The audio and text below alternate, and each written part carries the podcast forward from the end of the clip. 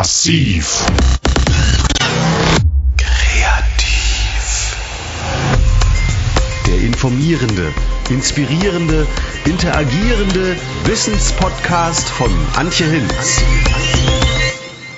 Herzlich willkommen. Ich bin jetzt am Telefon verbunden mit der Kulturproduzentin und Koordinatorin des digitalen Innovationsraumes Stier in Schwerin, mit Mascha Thomas. Hallo Mascha. Hallo Antje. Marsha, wir kennen uns vom Netzwerk Kreative MV. Das ist der Branchenverband für die Kultur- und Kreativwirtschaft in Mecklenburg-Vorpommern. Da engagierst du dich ja für die Belange der Kreativschaffenden und hauptberuflich steuerst du, wie schon erwähnt, die Belange des neuen digitalen Innovationsraumes. Der wurde im Herbst 2019 eröffnet in der ehemaligen Bibliothek im Perzinerhaus in Schwerin. Das ist also alles noch recht frisch. Was du da genau machst und welche Rolle die Digitalisierung für Kultur- und Kreativschaffende spielt. Dazu kommen wir gleich. Aber erzähl doch erstmal ein bisschen über dich selbst. Wo bist du aufgewachsen und wie sah dein Tätigkeits- und Arbeitsfeld in den letzten Jahren aus? Ich bin aufgewachsen, geboren und aufgewachsen in München in Bayern ähm, und bin nach dem Abitur zum Studieren nach äh, Berlin gegangen, beziehungsweise ich habe in Berlin gelebt und in Potsdam habe ich Kulturarbeit studiert. Ich habe also ich bin Diplom Kulturarbeiterin äh, mit Schwerpunkt Ausstellungsmanagement und habe mich eigentlich naja, fast direkt nach dem Studium selbstständig gemacht, habe eine Agentur gegründet mit meiner Partnerin damals, Silvana Dehlerin, ähm, Balestra Berlin nennt sich die Firma, die gibt es auch heute noch. Ähm, und wir haben einen Lichtkunstraum äh, entwickelt, den wir als temporäre Diskothek äh, eigentlich durch die ganze Welt geschickt haben und auch heute noch äh, leuchtet diese Licht, dieser Lichtkunstraum ähm, irgendwo auf dieser Welt gerade. Genau, das war so mein Einstieg ins Berufsleben. Deswegen sage ich auch Kulturproduzentin, weil ich dann eben diverse Aus, äh, Ausstellungs- und äh, Kulturformate entwickelt habe und die dann eben finanziert und äh, produziert habe. Das heißt, ich bin keine Kuratorin. Ähm, äh, wenn man jetzt im Vergleich zur, zur, Filmwirtschaft sieht, dann ich bin eben nicht die Regisseurin, sondern ich bin eben die Produzentin. So ist es das ja. habe ich jetzt eigentlich auch. Ja? Genau, so ist es ja beim Film auch, dass es sozusagen die Executives genau. gibt, ähm, ja und und die die das finanzieren, das finanzielle Regeln. Mhm. Genau, und die vor allen Dingen die Player zusammenbringen. Also das eine ist die Finanzierung und das andere ist das Thema aufzuschnappen ähm, oder jemand äh, trifft auf einen mit einem Thema und man guckt eben, wie relevant glaubt man, ist das gerade äh, in der Szene oder äh, im System und wie kann man das oder oder sollte es eine Relevanz kriegen und wie kann man das dann aufgleisen? Und ähm, ja, deswegen ist es der Vergleich äh, mit dem Filmproduzenten, glaube ich, sehr schnell nachvollziehbar. Wenn man den Begriff Kulturproduzentin hört, ist man vielleicht erstmal irritiert, was das heißen soll. Genau, mach's doch genau. vielleicht noch ein bisschen praktischer. Erzähl einfach mal von einem Ausstellungsprojekt, das dir besonders am Herzen liegt oder ja, das äh, dir bleibend in Erinnerung geblieben ist, sozusagen.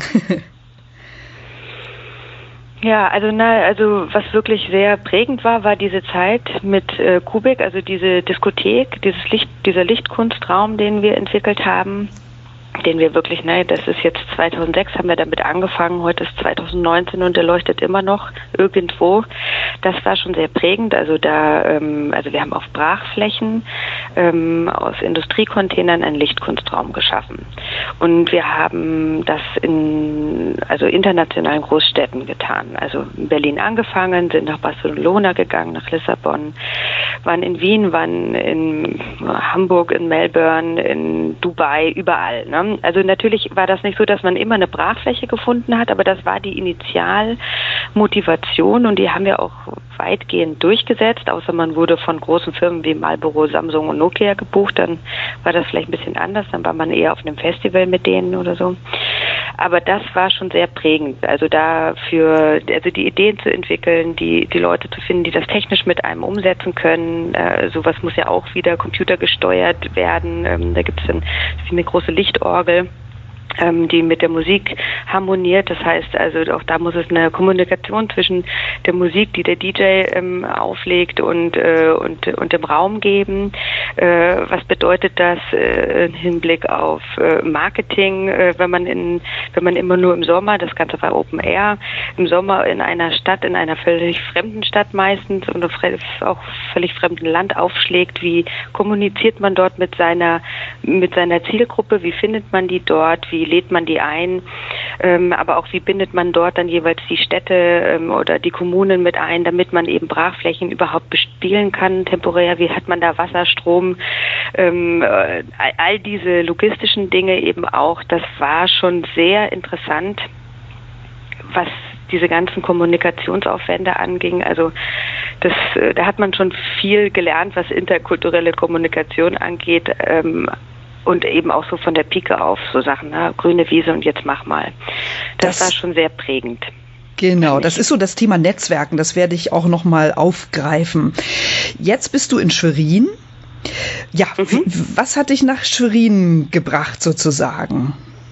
Ja, naja, nachdem ich diese, diese eigene Firma verlassen hatte, war ich auf der Doku habe ich die Dokumente gemacht und bin dann zu einer großen Firma irgendwann gegangen und habe mich dort in jemanden verliebt, der in Schwerin eigentlich stationiert ist. Und ähm, dann haben wir in Berlin alle Segel, äh, alle, alle Zelte abgebrochen und sind nach ähm, Schwerin gegangen, also absolut familiär motiviert. Ähm, und äh, ich habe gerade schon die grüne Wiese angesprochen. Das ist für mich auch eine grüne Wiese hier gewesen, besonders zu Anfangs, weil es eben sowas wie Großausstellungen wie die Documenta oder Neubau von einem durchdigitalisierten Wikingermuseum oder sowas, was ich sonst so gemacht habe, das ist hier in Mecklenburg-Vorpommern ähm, gibt es sowas, aber das ist dann sehr, sehr selten und wird auch, ähm, na, also es ist eher etwas, wo nicht so gängiges. Ne? Das heißt, ich musste mir hier doch von Anfang an, das war mir ganz klar, entweder arbeite ich weiterhin in, nach Berlin, also äh, bin ich hier ein Satellit und führe meine Projekte in Berlin durch ähm, oder weltweit, wie ich es früher getan habe, oder ich, ähm, ich muss mir hier selber meinen Job schaffen. Und, und das hast du gemacht im Grunde. Das habe ich auch gemacht, ja. Das hat äh, lange gedauert. Ähm, für mich als eher ungeduldigen Mensch hat es wirklich lange gedauert. Aber ähm, ich habe, glaube ich, bin vor zweieinhalb Jahren hierher gezogen und habe jetzt seit September ein, ein, ein echtes Projekt hier in Schwerin. Das ist mein zweites Projekt in Schwerin. Sonst habe ich nur Projekte in Berlin gemacht. Genau. Also das ist schon, hat schon lange gedauert, ja. Und erzähl mal, was machst du jetzt aktuell im neuen digitalen Innovationsraum? Was ist das für ein Raum und was machst du da konkret? Ja, also die digitalen Innovationsräume Mecklenburg-Vorpommern sind ein Projekt vom Energieministerium ähm, und vom Wirtschaftsministerium gefördert. Also das ist eigentlich ein Landesprojekt, wo es eben darum geht, die Innovationskraft besonders auch aber nicht nur auf dem digitalen äh, Sektor, sage ich jetzt mal, ähm, voranzutreiben im Land. Dafür wurden sechs Standorte ähm, ausgeschrieben, wurde sich äh, darum bemüht, Betreiber und äh, Träger für die für diese Zentren zu finden. Und hier in Schwerin konnten wir ähm, die Stadt dafür begeistern, ähm, die Trägerschaft zu übernehmen und in dem Fall sogar auch den den, ähm, das äh, digitale Innovations ähm, den digitalen Innovationsraum zu betreiben. Das ist ungewöhnlich. Normalerweise ist es so, dass nur also die Kommunen immer die Träger sind, damit sie die Förderung für die Sanierung oder den Neubau eines Gebäudes ähm, abrufen können und die Betreiber sind dann immer irgendwelche Agenturen. Ähm, hier in Schwerin läuft das anders. Hier läuft es über die Landeshauptstadt noch, was bedeutet, dass quasi eine neue Abteilung eingerichtet worden bin ist, die, die nur ich ausschmücke bisher, ähm, äh, die eben diesen digitalen Innovationsraum erstmal entwickelt und aufbaut. Mhm. Und versteht sich das, äh, der digitale Innovationsraum auch sozusagen als Schnittstelle zwischen, ja, ich sag mal, Fachhochschulen, Studienzentren? In Schwerin gibt es ja keine Universitäten, sondern eben ähm, so diese private Studienszene eher.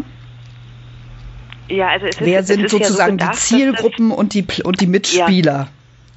Genau, also diese, also es ist ein Plan, ist es ein interdisziplinäres äh, Kompetenzzentrum zu schaffen, was äh, wirklich äh, alle möglichen Branchen ähm, und auch äh, und auch, äh, ich sage jetzt mal Steuergruppen so vereint. Also eigentlich ist es ein sehr sehr offener ha offenes Haus. Ähm, allerdings muss es ja schon gefüttert werden, einerseits durch Menschen, die dort hoffentlich agil und kreativ arbeiten. Ähm, aber die, die dann eben auch Wissen einbringen, Erfahrung einbringen, Mentorenleistungen und so weiter einbringen. Insofern ja, ähm, das ist, äh, wir sind verbunden mit den privaten Fachhochschulen, ähm, wir sind auch im Verbund äh, mit, äh, den, mit der IHK, mit der Handwerkskammer, mit den Unternehmerverbänden, mit all diesen Protagonisten, mit den Akteuren hier im Land, ähm, führen wir Gespräche und auch vor allem eben hier in Schwerin und in der Region führen wir Gespräche, um mit denen in Kooperation zu treten, damit die auch diesen Innovationsraum äh, mit bespielen, ähm, mit begleiten, beraten in irgendeiner Form. Ähm, mit füttern. Also geht es jetzt sozusagen darum, in Kooperation mit Partnern Formate zu entwickeln? Ja, also Formate werden vor allen Dingen erstmal von uns selber entwickelt, aber wir sind ganz offen für Formate von anderen, ob sie sie gerade entwickeln oder schon im Petto haben, dass sie diese bei uns mit einbringen. Also dass sie dann äh, quasi, dass wir äh, die mit denen gemeinsam dann als Co-Veranstalter dann hier durchführen können. Mhm, verstehe. Damit dieser Ort eben erstmal in Anspruch genommen wird als Freiraum ähm, und, äh, und als Denkraum. Mhm. Dafür können die mit ihren Formaten reinkommen. Aber ja, wir ähm, entwickeln äh, natürlich eigene Formate, auch sehr niederschwellige Formate, aber auch sehr spezielle, so Dinge, wo dann wirklich es in die echte Beratungsleistung geht, für spezielle Start-up-Ausrichtungen auch. Ähm, äh, aber das sind Dinge, also wie gesagt, wir sind seit zwei Monaten dabei. Ähm, ich bin noch alleine, also das, da suchen wir gerade noch einen Coach, der eben solche Formate mit mir zusammen dann eben auch entwickelt. Mhm. Und ähm, du hast die Startups angesprochen als Zielgruppe. Ähm, sind das dann ja vorwiegend Startups, die sich auf digitale Geschäftsmodelle spezialisiert haben oder muss das gar nicht sein? Das sind sicher vorwiegend ähm, Geschäftsmodelle, die sich auf das Digitale konzentrieren, aber nicht ausschließlich. Es geht auch immer darum, die Waage zu halten. Also ähm, der digitale Innovationsraum ist das beste Beispiel. Wir treffen uns hier ganz analog, face to face an einem Ort, ähm, wo es Wände, Decken und Böden gibt. Ne? Das ist auch ganz wichtig, ähm, um dann sich dann eben wieder auch äh, zwischen Nullen und Einsern zu bewegen. Aber ähm, äh, also es geht nicht darum, dass nur Apps oder irgendwelche digitalen Lösungen gefördert werden, sondern es geht vor allem darum, dass Innovationen gefördert werden, die uns als Land in dieser digitalisierten Welt heute voranbringen. Also dann ist Digitalisierung im Grunde genommen ein Hilfsmittel und ein Tool, um eben zu Innovationen zu finden. Ja, und es ist eine Tatsache. Wir sind mhm. einfach in einer digitalisierten Welt und ähm, die müssen wir äh, zu greifen lernen oder auch zu nutzen lernen teilweise, ja. Also wenn man gerade sich anschaut, diese Thematik ähm, Stadt-Land, ja, also die, dass die, äh, die, die Landflucht immer noch größer ist, als dass die Leute wieder aufs Land ziehen. Warum eigentlich? Wir haben doch heute einen, äh, hoffentlich einen Anschluss, einen Breitbandanschluss überall. Wieso arbeiten wir denn nicht auf dem Land? Ja, weil dort die sozialen Strukturen heute ähm, stark geschwächt worden sind. Ähm, also in den letzten 20, 30, 40 Jahren und äh, da hilft uns dann der Internetanschluss auch nicht weiter, ähm, wenn man dort keine sozialen Kontakte mehr hat oder das Brot beim Bäcker ähm, nur aus der Dose kommt oder irgendwie so, ja. Also deswegen, also es geht schon darum, auch diese, die, die, diesen digitalen Wandel sich zu, zunutze zu machen und, und sich in dem jetzt auch zurechtzufinden. Mhm. Und wie ist das Verhältnis am, im digitalen Innovationsraum zwischen dem Bereich der Forschung und dem der Praxis? Also soll beides eine Rolle spielen? Wo ist da der Fokus? Der Fokus liegt sicher auf der Praxis. Forschen können wir ähm, also es wird ein Fab Lab geben, das ist äh, so eine Art Werkstatt. Da werden sicher auch Sachen geforscht im Sinne von getestet. Ne? Im Prototyping-Sinne sozusagen. Im Prototyping-Sinne, ja. Ähm, forschen werden wir bei uns nicht, nein. Mhm. Wir sind eher eine Denkfabrik im Sinne von Ideen spinnen und spielen und ausprobieren. Äh, das Forschen, da glaube ich, haben wir nicht die Expertise zu. Mhm. Mm, FabLab ist ein gutes Stichwort. Inwiefern ähm, ja, wird auch so das Thema Coworking mitgedacht? Hast du das, hast du da auch Pläne, das umzusetzen? Ja, das ist eine der, neben den Veranstaltungsformaten, die wir jetzt vorantreiben, ist das unser, äh, unser wichtigster Baustein hier gerade zu Beginn. Also wir, das Perziner Haus, was du vorhin angesprochen hattest, das ist ja äh, noch zu sanieren. Ähm, das heißt, wir haben noch ein bisschen Zeit, bis man da wirklich letztendlich einziehen kann. Ähm, aber eigentlich kann man dort schon arbeiten und wir wollen die Zeit nicht ungenutzt lassen ähm, bis zur Sanierung und deswegen werden wir in dieses Gebäude einziehen im Februar und äh, dort ähm, vor und während der Sanierung schon arbeiten, insbesondere mit einem Coworking Space. Wir fangen sicher klein an. Wir ähm, können jetzt erstmal das dritte OG über dem Perziner Saal nutzen. Da haben wir sowas wie zwischen 14 und 16 Arbeitsplätzen, die wir anbieten können, einen Meetingraum, äh, eine große Gemeinschaftsküche und einen Seminarraum oder Design Thinking Raum, in denen wir sozusagen täglich arbeiten können und wo wir jetzt eben die Coworker äh, gerade rekrutieren, ähm, sich bei uns einzumieten. Im Saal machen wir die Veranstaltungen und das ähm, Thema Fab Lab werden wir vielleicht jetzt so in Kleinstformaten vielleicht hier und da mal anbieten, ist aber eher angedacht dann für ein fertig saniertes Haus, wo man dann eben auch eine Werkstatt einrichten kann, äh, die man dann auch wirklich nutzen kann. Also wo es dann auch einen 3D-Drucker gibt oder Siebdruckanlage oder äh, also ne, das sind jetzt wieder, äh, da siehst du mal wieder digital und analog ganz nebeneinander, das und das wird auch so bleiben. Aber das sind etwas, da brauchen wir ein paar mehr Anschaffungen und da müssen wir noch ein bisschen andere Konditionen schaffen. Das werden wir erst nach der Sanierung dann einrichten. Und wer sind ähm, die Zielgruppen für dieses Fab Lab? Sind das sozusagen Einzeltüftler, Kreative oder versucht ihr da auch cross-sektoral tatsächlich mit, ich sag mal, Handwerksunternehmen oder metallverarbeitende mittelständische Unternehmen mit solchen zusammenzuarbeiten und dort vielleicht auch tatsächlich ja. Herausforderungen, Fragestellungen aus der Praxis zu lösen oder Ansätze zu finden, mhm. dies zu lösen? Ja, also dem Ganzen eigentlich nicht keine Grenzen gesetzt. Nutzen kann das jeder, der mal einen Einführungsworkshop mitgemacht hat. Und ähm, also da kann jetzt der Tüftler ähm, rein, äh, da kann eine Schulklasse rein, ähm, die einfach auch mal äh, ins digitale, äh, in digitale Innovationsraum wollen und dort ähm, was weiß ich, mit selbst programmierten Arduino-Boards äh, eine, äh, Schraube in ein Brett bohren äh, mit einem kleinen Mini-Roboter, den sie bauen. Ja, also ähm, auch, auch diese Sachen sind möglich, aber eben auch dieses Thema Fragestellungen nachgehen. Das ähm, ordne ich aber weniger einem, also den, den Büroflächen oder den Werkstattflächen zu, sondern allgemein dem äh, Innovationsraum.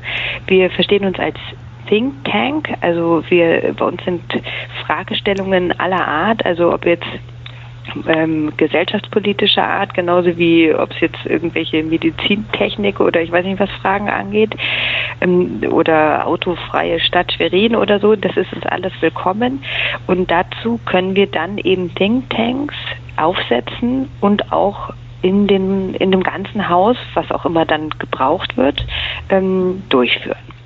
Und diejenigen, die dann solche Fragestellungen durchdenken, die könnten aus dem Co-Working kommen, können aber auch, sag mal, ganz frei aus anderen interessierten Zielgruppen in Schwerin und um Schwerin äh, rekrutiert und gewonnen werden. Ja, mhm. genau. Und dann würdet ihr eben entsprechende Ausschreibungen machen ähm, und ja, gucken, wer sich da bewirbt. Genau, und so ein, wie so ein Prozess dann wirklich abläuft, das, das müssen wir noch entwickeln, aber es ist eben ganz wichtig, dass wir an dem Ort selber schon mal ähm, viele Menschen haben, die rein theoretisch sich einbringen könnten und vor allen Dingen auch ganz divers einbringen können. Deswegen interdisziplinäres Kompetenzzentrum.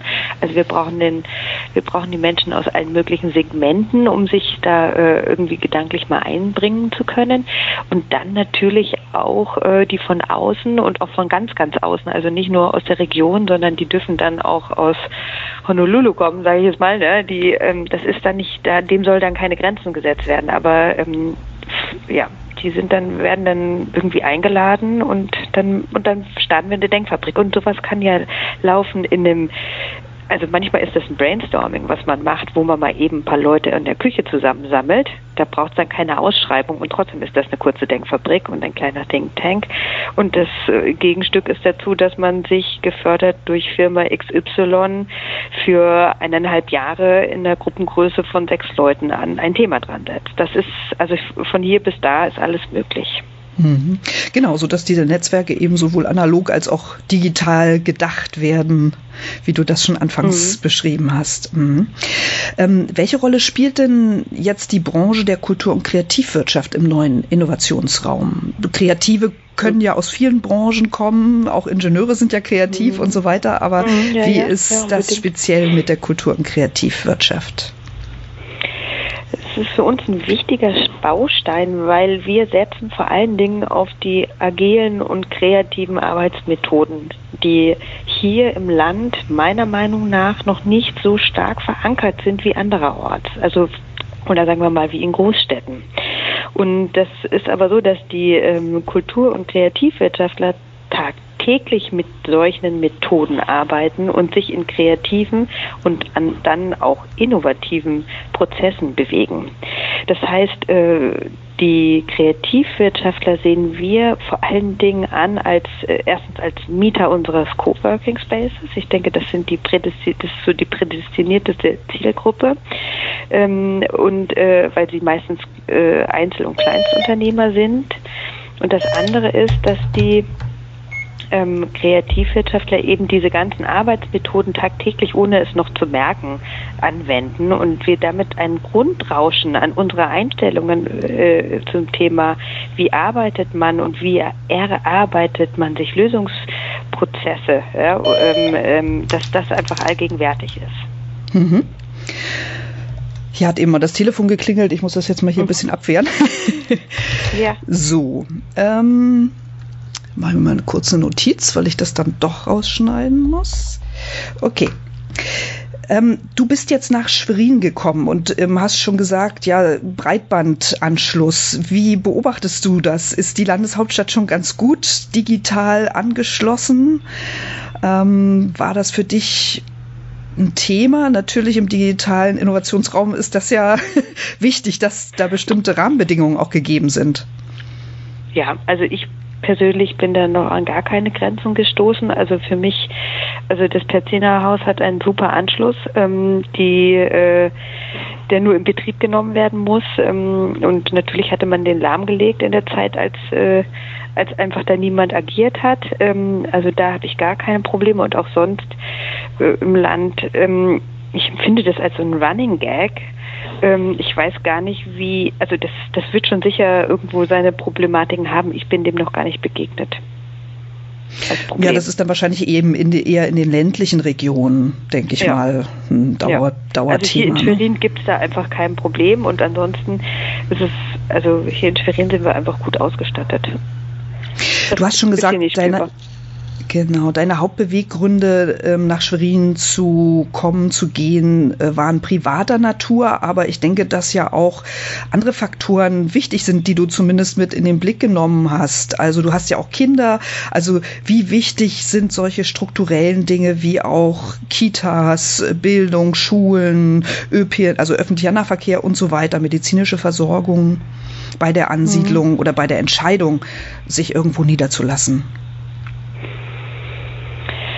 Das hat für mich nicht so eine große Rolle gespielt. Ich kriege aber sehr stark, also weil bei mir gab es einfach ein klares, ausschlaggebendes Argument und das waren Kinder, die hier leben, die mit anderen Kindern, also damit Patchwork-Familie funktionieren kann. Aber was ich doch sehr klar zu schätzen gelernt habe in der Zeit, wo ich jetzt hier bin, und ich wollte nicht unbedingt hierher kommen, ist, ähm, ist doch sowas wie eine Ruhe, ähm, äh, oder auch eine Übersichtlichkeit.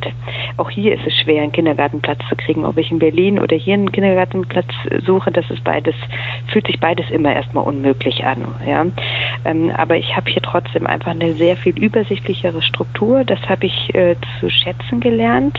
Ähm, auch, dass man eben sich viel leichter und schneller vernetzen kann ähm, und zwar in alle Bereiche, also sei es in die Politik oder in die Wirtschaft oder einfach nur mit irgendwelchen Gleichgesinnten. Man erkennt sich sehr schnell, also das habe ich sehr zu schätzen gelernt, äh, die Nähe zur Natur auch.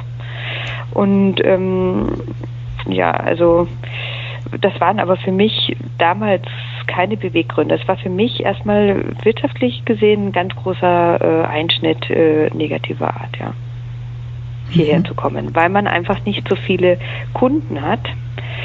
Ähm, die einen, die Kunden, die einem, die, mit denen man ein Projekt durchführen kann und die anderen ist äh, die, die das rezipieren, weil ich einfach auf einem anderen Niveau in meiner Kulturarbeit äh, unterwegs war, als sie hier gängig ist.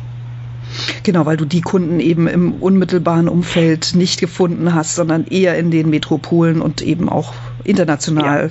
Sehr stark. Genau. Mhm, genau, genau. genau. Mhm, was hörst du denn von anderen Kreativen? Du bist ja sehr stark vernetzt. Also wonach treffen die ihre Entscheidungen, wo sie sich ansiedeln, abgesehen eben von den Auftraggebern, sage ich mal? Also was sind eher so die strukturellen Dinge, die, wo Kreative sagen, das ist mir einfach wichtig? Ja, also ich habe immer gesagt, Mecklenburg-Vorpommern ist äh, das Land der unbegrenzten Möglichkeiten. Und, ähm, und das ist auch, das kriege ich auch mit, dass das andere so sehen, weil man das so, so das Gefühl hat, hier ist noch so wenig passiert ähm, auf bestimmten, in bestimmten Bereichen, dass man sich hier noch total austoben kann ob man jetzt ein Festivalformat hier ähm, äh, etablieren möchte oder ähm, also äh, alles Mögliche. Ne? Also es gibt einfach hier nicht viele Menschen, ähm, die die Dinge, die in den Metropolen ganz gängig sind, hier schon umsetzen. Und deswegen hat das alles noch Platz, ja. Also hier kannst du das alles noch aufbauen, weil es einfach noch nicht gibt. Freiraum zur Gestaltung sozusagen. Freiraum zur Gestaltung und auch, ähm, ja, vor allen Dingen Freiraum zur Gestaltung und wo du eben einfach Konzepte, die, es, die du andererorts schon ausprobiert hast, sehr gut hierher bringen kannst, ähm, weil es sonst noch keiner getan hat. Mhm. Mm, blicken wir mal auf die Wirtschaftsförderer. Die sollen ja im Grunde genommen verschiedene Wirtschaftsbranchen bei der Ansiedlung unterstützen. Mhm aus deiner Erfahrung, welche konkreten Maßnahmen könnten denn speziell den Kreativschaffenden helfen? Also was könnten die Wirtschaftsförderer tun, um Kreativen zu signalisieren, Mecklenburg-Vorpommern ist für euch ähm, ein lukratives Land, in welcher Hinsicht auch immer, was weiche und harte Faktoren betrifft? Ja, vor allen Dingen könnten Sie erstmal mit Ihnen in Kontakt treten. Also dieser Erstkontakt und überhaupt als, als Anlaufstelle auch für die Kreativwirtschaftler ähm, sich darzustellen. Das ist, glaube ich, der erste Schritt, weil so als Kreativwirtschaftler kommt man nicht als erstes auf die Idee, einen Wirtschaftsförderer oder die oder ne, ähm, ähm, anzusprechen. Das ist einfach glaube ich, äh, das, das, das ist gar nicht so das gängige Metier eines, äh, eines äh, Kreativwirtschaftlers. Also, dass man überhaupt versteht, dass sie auch Ansprechpartner für uns sind und die sich auch als solche gebaren. Die müssen einen natürlich auch verstehen in seinen in seinen eigenen Geschäfts, also äh, Aus, äh, Ausprägungen. Also oft äh, sind die gar nicht so firm darin, was denn ein Kreativwirtschaftler aus diesen elf oder zwölf Segmenten, was sie denn alles tun. Ähm, das ist denen gar nicht so klar ähm, und was sie dann dafür brauchen auch nicht. Ähm, also da glaube ich braucht es erstmal noch ein bisschen mehr Verständnis für diese Branche. Ähm, wenn man und ansonsten ja, also das, das ist, glaube ich, erstmal, dass überhaupt so ein Kanal geschaltet wird, dass man überhaupt miteinander ins Gespräch kommt und sich auch dabei versteht. Das ist, glaube ich, die Grundvoraussetzung erstmal. Würde der digitale Innovationsraum da auch einen Ort äh, bieten, um solche Verständigungen zu ermöglichen? Also was man hier vor allen Dingen erlebbar macht, äh, sind äh, ist, ist das, was Kreativwissenschaftler ähm, alles ähm, an Potenzial äh, ähm, mit sich tragen in, durch, ihre, mit, durch ihre Methodiken, durch ihre Arbeitsweisen. Und das wird hier doch sehr offen erlebbar gemacht, besonders in solchen Thinktanks. Weil oft wird ja vermutet, dass ein ähm, Grafikdesigner äh, halt das Logo gestaltet oder mir meine Website irgendwie die Pixel schubst. Aber dass eben, also dass diese Arbeitsmethoden, die derjenige dann eben bemüht, um dahin zu kommen, sein Logo zu entwickeln und so weiter, ja, dass die eben diesen Perspektivwechsel äh, ihm immer wieder abverlangen und so weiter und dass, dass der denen das sowas vorleben kann und damit auch andere Produkte auch noch für die entwickeln kann, als nur ein ähm, als nur das Logo, dass das darüber noch sehr weit hinausgehen kann. Das ist, glaube ich, das, was, was hier dann sehr wohl vorgelebt wird und deswegen, ja, das kann dazu beitragen. Prima. Mhm. Wirtschaftsförderer fragen ja auch immer ganz klar nach dem Nutzen. Du hast schon gesagt, ja, vielen Kreativen ist wahrscheinlich nicht klar, dass die Wirtschaftsförderung überhaupt auch Ansprechpartner für so eine kleinteilige Branche ist. Da hat man vielleicht eher so die Großkonzerne im, im Auge. Ähm, aber ja, was, was kann man den, den Wirtschaftsförderern sagen? Was leisten Kreative? Ähm, du hast schon gesagt, sind so die Denkmethoden und die Arbeitsmethoden, äh, Perspektivwechsel. Was leisten Kreative für die regionale Entwicklung? Ähm, sind dir da Beispiele zu Ohren gekommen? Was beobachtest du da in deinem Umfeld? Mm, also ich selber ich kenne diverse Leute, die ähm, aus meinem Berliner Kontext aufs Land gezogen sind. In dem Fall war das jetzt äh, mehr so äh, Brandenburg orientiert, aber es ist, denke ich, schon vergleich, vergleichweise, ähm, wo vor allen Dingen so Dorfgemeinschaften weiter aufbauen wiederbelebt worden sind oder überhaupt erst geschaffen worden sind. Also da kenne ich jetzt zum Beispiel ähm, einen Journalisten, ähm, eine Drehbuchautorin und einen Regisseur, die jeweils mit ihren Familien dann eben, ähm, also die, ne, die sind halt sozusagen auf ihrer Landpartie durch diverse Dörfer gefahren, haben gedacht, wie krass, ne, was für schöne leerstehende Gebäude, wieso hier in Berlin, in Kreuzberg kann man sich nichts mehr leisten, aber hier ist doch Platz ohne Ende und eben die Ruhe und die Weite und die Kinder großziehen und so weiter. Naja, und nach und nach haben die sich dann irgendwie ein Herz gefasst und einen Mut gefasst und irgendwo Geld organisiert und sich dann dort in einem Dorf was aufgebaut.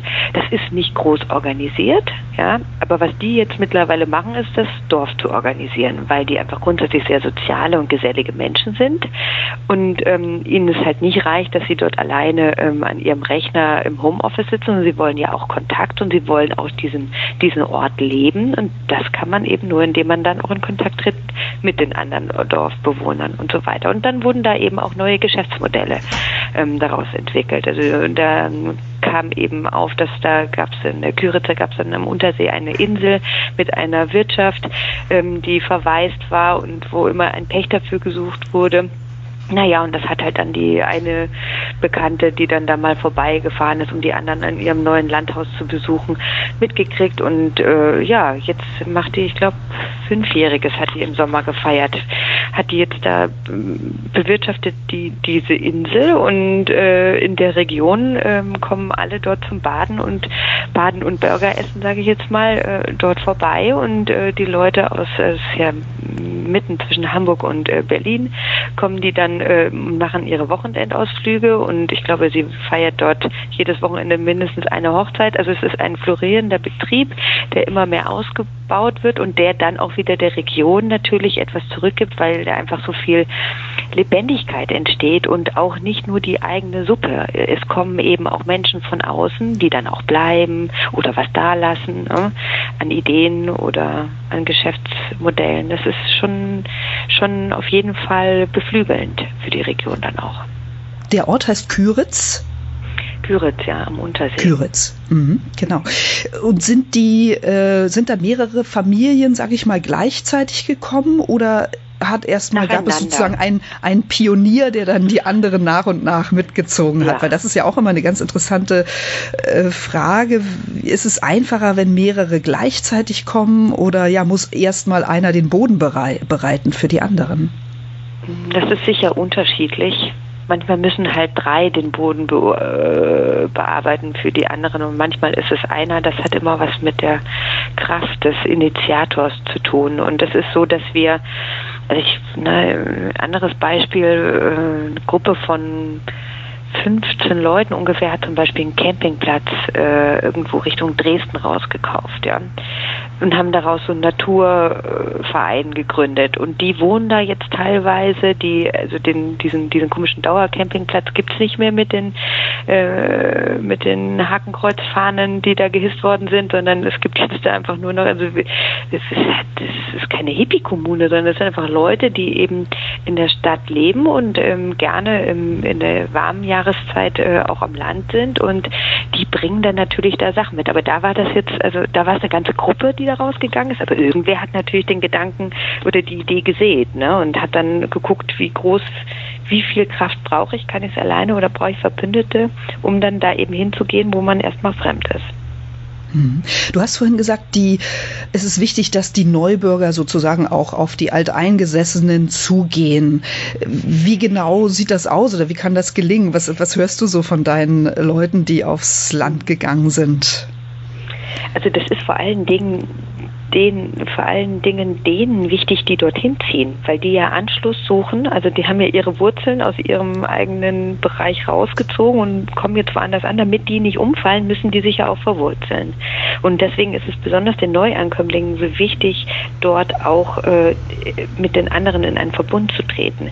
Ich glaube, dass die Menschen, die dort schon immer leben, ähm, das gar nicht erst mal so brauchen, weil die haben ja mehr oder weniger alles, was sie haben und auch vielleicht nicht unbedingt erstmal wollen. Da gibt es sicher große Berührungsängste. Ich kenne da viele lustige und weniger lustige Geschichten, ähm, wie so eine Annäherung äh, vonstatten gehen kann. Aber es braucht sicher immer sehr viel Verständnis, soziale Kompetenz und vielleicht sogar Moderation. Was mich noch interessiert, ist der Austausch zwischen Stadt und Land. Also ähm, jetzt ist öfter mal so die Rede von fluidem Arbeiten. Das heißt also nicht im Sinne des Pendelns, dass man sozusagen auf dem Land lebt und in der Stadt arbeitet ähm, die ganze Woche über, dass das sozusagen getrennt ist, sondern dass ja vielleicht tageweise Leute aus ländlichen Regionen in die Stadt gehen, vielleicht auch in euren Innovationsraum, um irgendein Projekt dort ähm, mit zu initiieren und voranzutreiben und dass andererseits vielleicht Leute aus Schwerin dann mal aufs Land gehen. Also wie siehst du das Potenzial dafür, für diesen wechselseitigen Austausch? Ja, ich denke, die eine Richtung ist relativ einfach zu beackern, dass diejenigen, die sonst in der ländlichen Region eher vereinzelt sind, ein bisschen die Gruppe suchen hier und die, die Verdichtung. Diesen Kanal, den können wir sicher sehr schnell legen. In die andere Richtung ist es von Schwerin aus gesehen, glaube ich, relativ schwierig. Da braucht man schon konkrete Ansätze, weil man hier ja, also zumindest ich, äh, empfinde das hier als sehr ländlich. Ja? Also ich habe nicht das Gefühl, in einer besonders besonders städtischen Kontext zu leben. Ja, also es ist ja alles schon sehr nah immer wieder an der Natur und so. Ja? Also die Frage ist also dieses, was was braucht man denn vom Land? Den Freiraum, die Erholung, die Ruhe, nee, also da geht glaube ich, dann eher um, ähm, um kleinere Gesellschaftsstrukturen, also noch übersichtlichere Gemeinschaften, die man da anstrebt. Und dann geht es sicher auch um so Sachen wie ähm, äh, also ganz äh, also Landwirtschaft und äh, also also Projekte, die dann wirklich sich mit den Landthemen äh, beschäftigen. Und was ist das dann alles? Ansonsten glaube ich nicht, dass also die, die sogenannten Städter hier aus Schwerin es so unbedingt aufs Land zieht. Dann würden, dann leben die schon.